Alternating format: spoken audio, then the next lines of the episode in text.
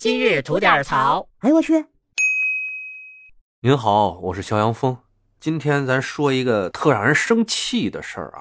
众所周知嘛，因为这个疫情政策的放开，那大家身边阳了的朋友们逐渐的在增多。就像我们家吧，已经全军覆没了啊！大家都已经阳过一遍了，上到老爸老妈，下到媳妇孩子，基本上都已经好起来了。那这个突如其来的放开呢，多少让大家有点猝不及防的感觉。那平常家里没有备药习惯的这种家庭呢，在面对这种情况，一时间买不到应急的药品，是他们最为发愁的事情。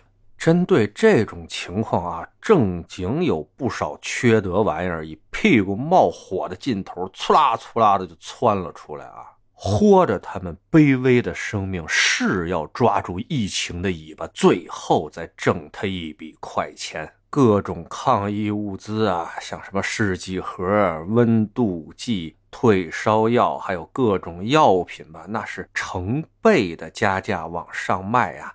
甚至啊，你想加价买，你还买不着，还得搭售别的药品，这么往外卖。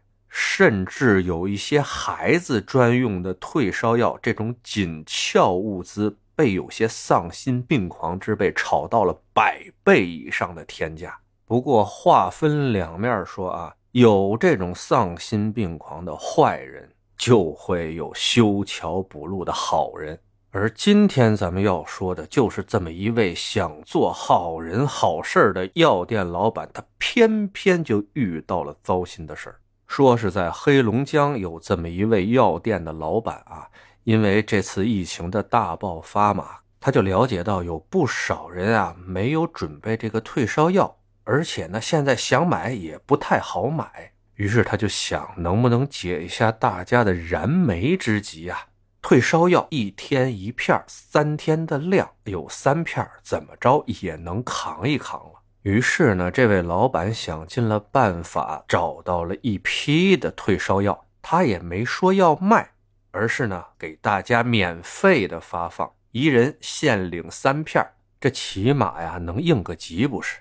哎，想法挺好，说干就干。在免费发药的当天呢，正经有不少人闻讯赶来排队领药。老板呢虽然忙忙叨叨挺累，但是心里挺高兴的，做好事儿嘛，谁不开心呢？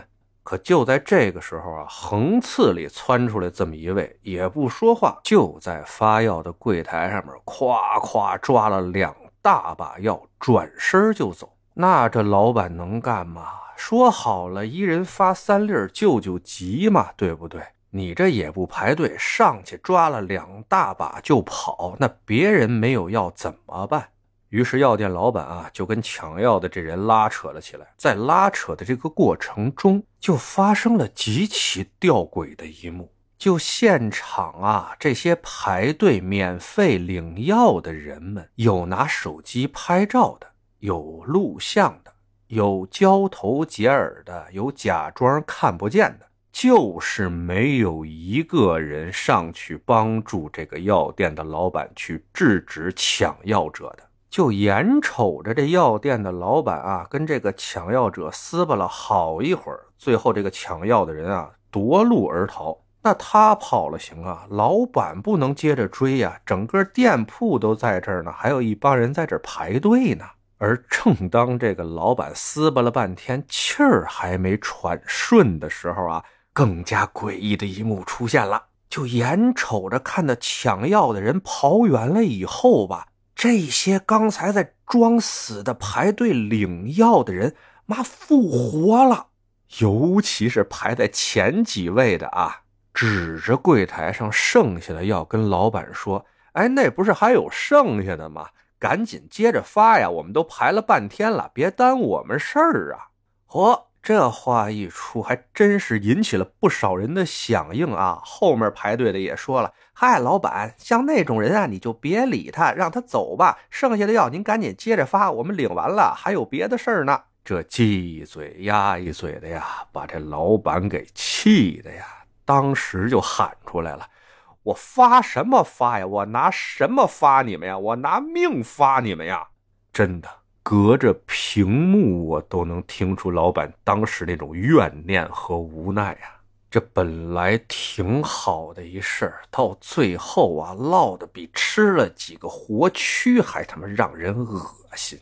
就对于这种事儿吧，我也真的不想评价什么，不想说什么了。因为什么呢？平台不让骂街。